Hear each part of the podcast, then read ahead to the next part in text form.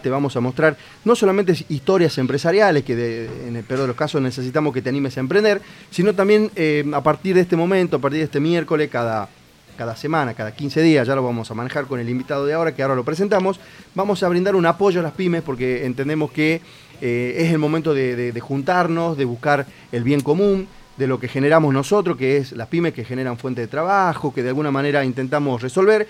Y vamos a contar con un espacio Monapi, que es el Movimiento Nacional Pyme, y hoy nos acompaña un gran empresario de muchos años acá en nuestra provincia, muy reconocido, con una gran, una gran imagen también, muy querido, por lo menos por mí, muy querido también. Es eh, Juanjo Lomáscolo, Juan José Lomáscolo, un empresario importante que es referente, uno de los socios fundadores de este movimiento a nivel nacional, que nos va a contar un poquito qué es el Monapi, eh, cuáles son los objetivos, dónde están parados hoy y, el crecimiento constante que viene teniendo. Juanjo, bienvenido a Empresarios Argentinos. ¿Qué tal, Carlos? Buenos días.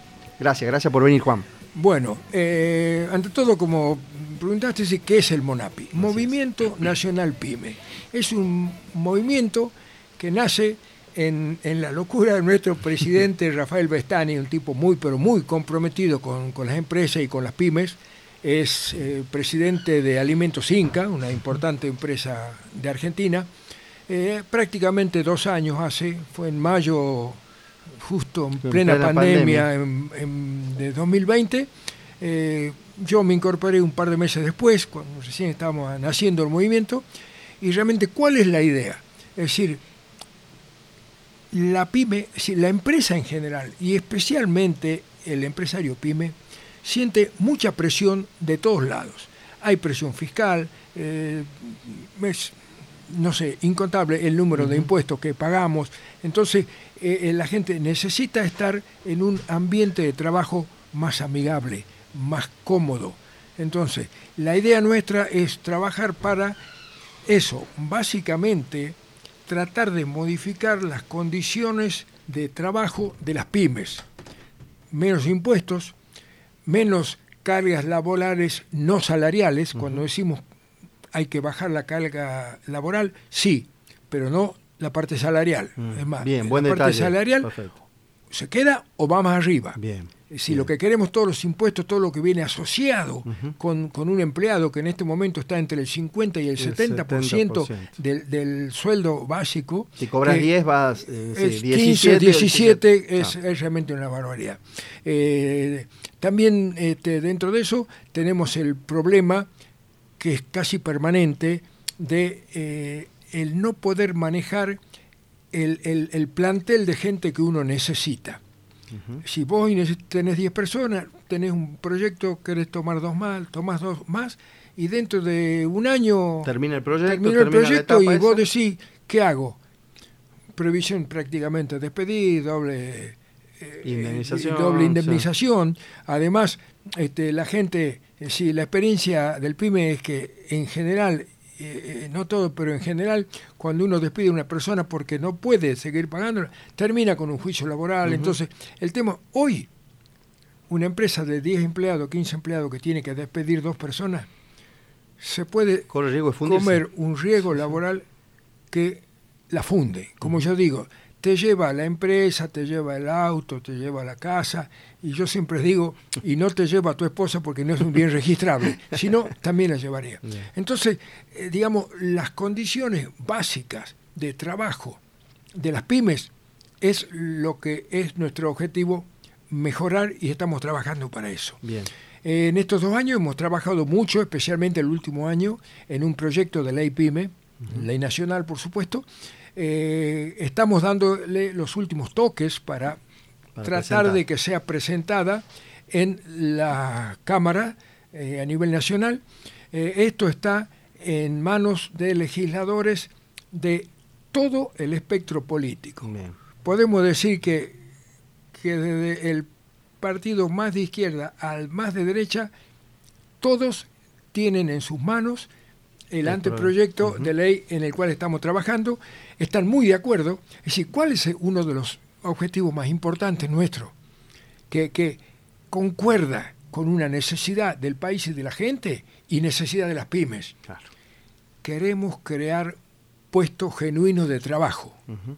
Si las pymes, dos números, aportamos el 42% del PBI y aportamos el 70 y pico por ciento del PBI privado, si saca al Estado. Bien. Y tenemos el 65 por ciento al 70 del empleo total y es entre el 75 y 80 por ciento del empleo privado.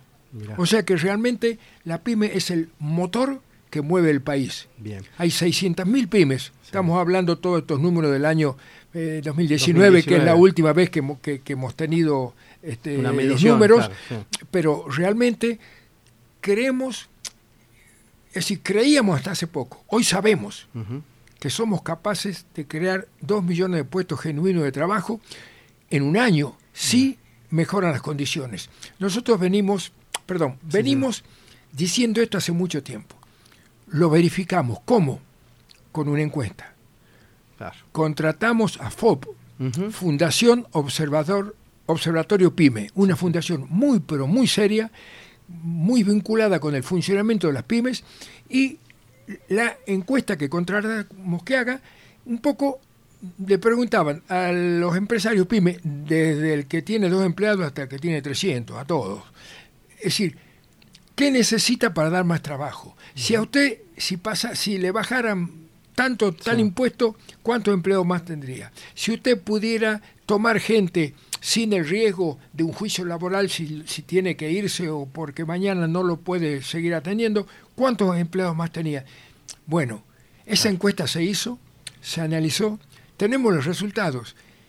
Y realmente resultó que las pymes que fueron consultadas, varios miles, resultó que haciendo una extrapolación se podía llegar a crear 2.160.000 puestos de trabajo En un año. en un año. ¿Sabe Y, y- Sí. y- y una cosa importante, no eran las más grandes Claro. ni las más chicas. El sector del medio, del medio. que es el segmento donde más pymes hay. ¿Sabés qué, eh, Juan? Yo quisiera preguntarte esto, Juanjo, porque la verdad que, eh, obviamente, yo que de alguna manera pertenezco al movimiento y sé por ahí lo que se está trabajando, eh, suena, a ver, suena difícil cuando uno dice, che, hay que bajar, hay que acomodar un puesto las cargas sociales, las cargas laborales, que cargar un puesto o, o- o acomodar un poco que, podamos contratar a alguien tranquilo sin tener un, algo en descubierto.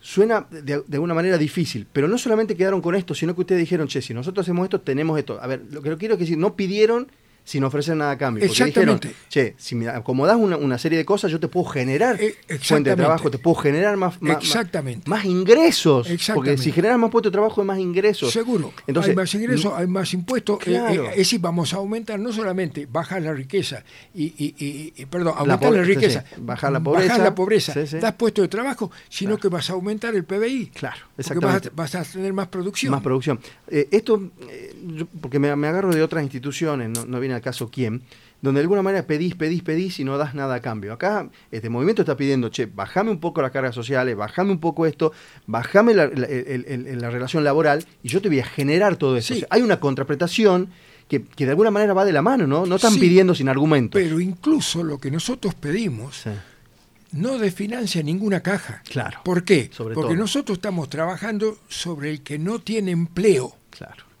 Entonces, el que no tiene empleo hoy no Va, está va, aportando claro. a ningún lado. Claro. Entonces, nosotros decimos, vamos a aportar, en lugar de aportar el 70% Sí. del sueldo de este hombre que hoy no tiene empleo y no aporta nada, Claro. vamos a aportar El 50, el- el- el- lo que no, sea. Empecemos, empecemos con el 5, el 10, Sí. vamos a aportarle una obra social.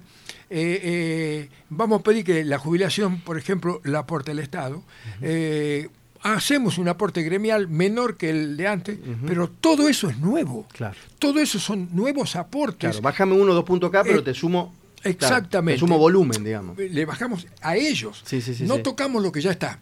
Y con el tiempo, eh, proponemos en cuatro o cinco años ir bajando toda la carga laboral del empleado viejo Sí. e ir aumentando la carga laboral del empleado nuevo para llegar a un equilibrio de, de un 30-35%, que es una cosa razonable y es lo que tiene la mayoría de los países, digamos, eh, eh, avanzados, industrializados. O sea, tratar, como yo digo, de conseguir un entorno amigable donde la pyme trabaje.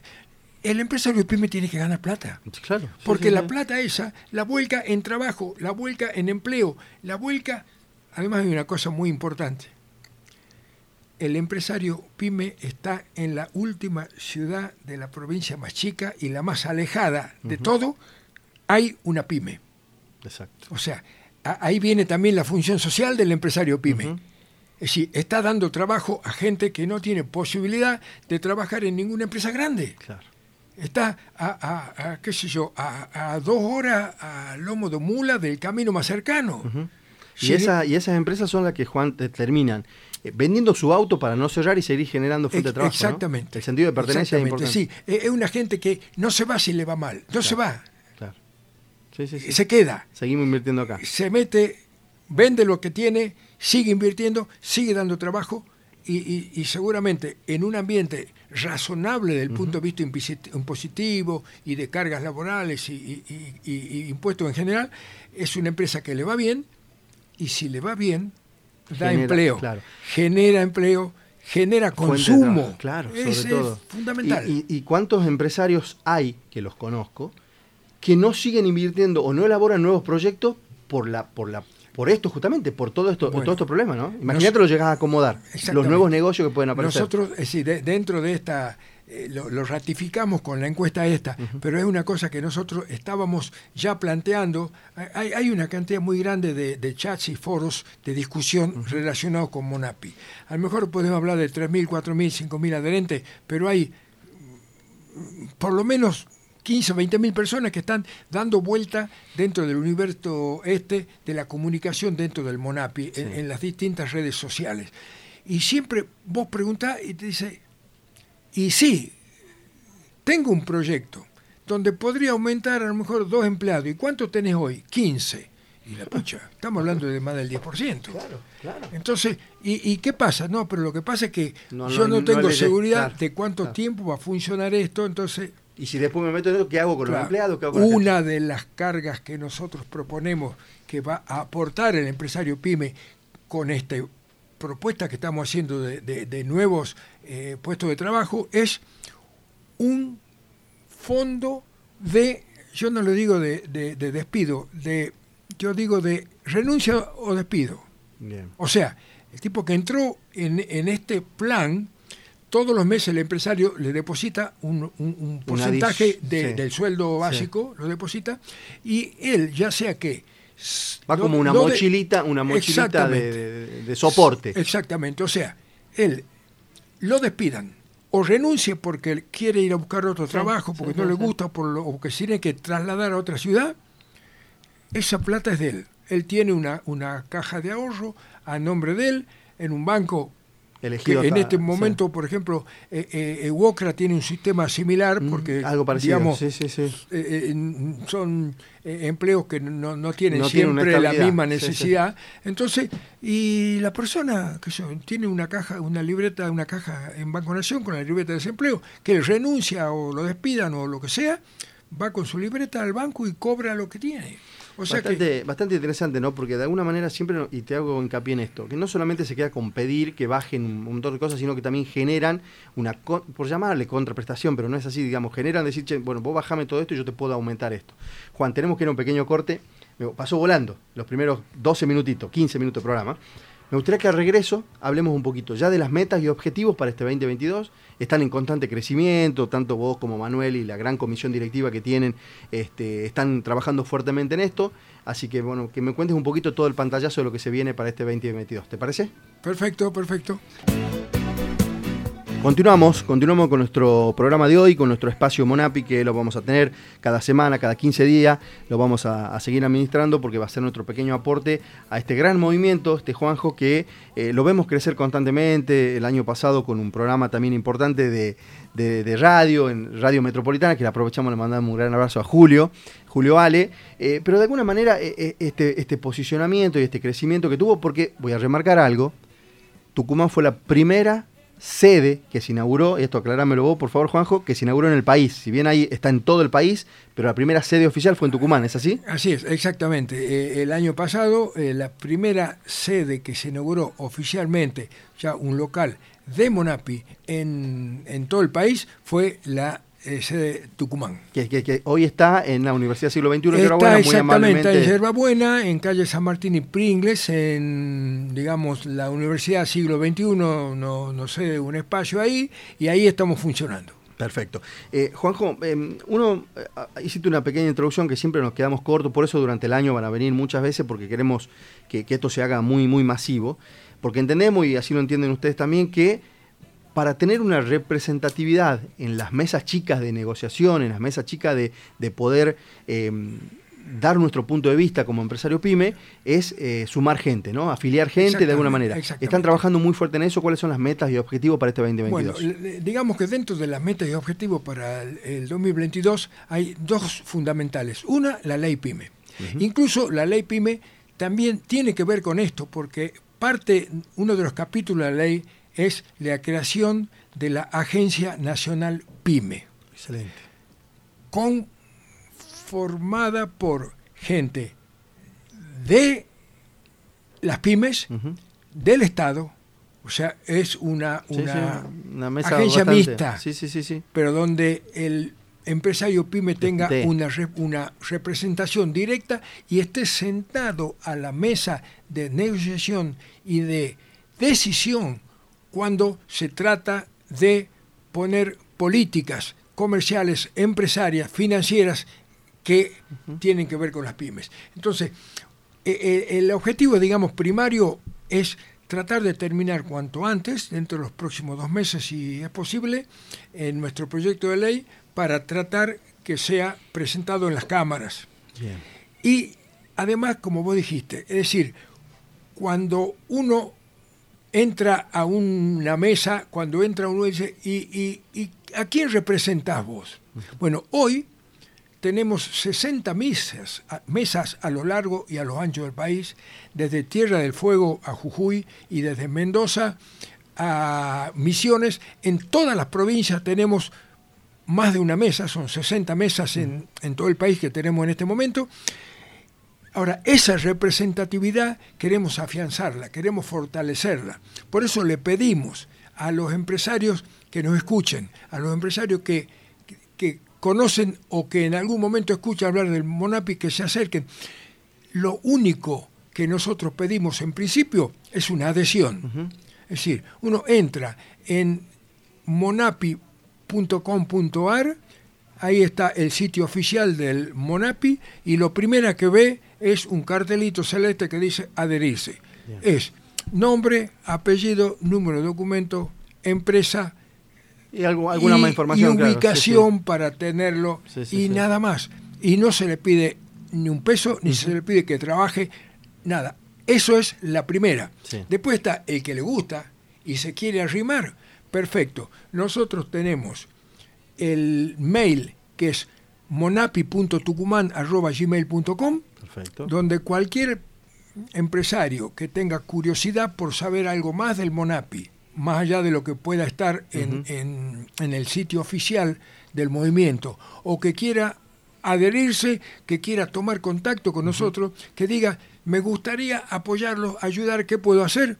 Será bienvenido. monapi.tucuman.gmail.com Es un, un, mail que manejamos en la comisión directiva de Tucumán. este, así que enseguida nos ponemos en contacto y, y tratamos de evacuar sus dudas darle una mano si hace falta, si es por algún problema, por alguna duda que tenga con respecto a, su actividad en general, o si se quiere arrimar. Perfecto. Y, y estamos disponibles y es más, yo diría que exhortamos a los empresarios pyme, porque estamos trabajando para todas las pymes, no estamos trabajando para las grandes, para las chicas, para las medianas, estamos trabajando para, todas. las pymes.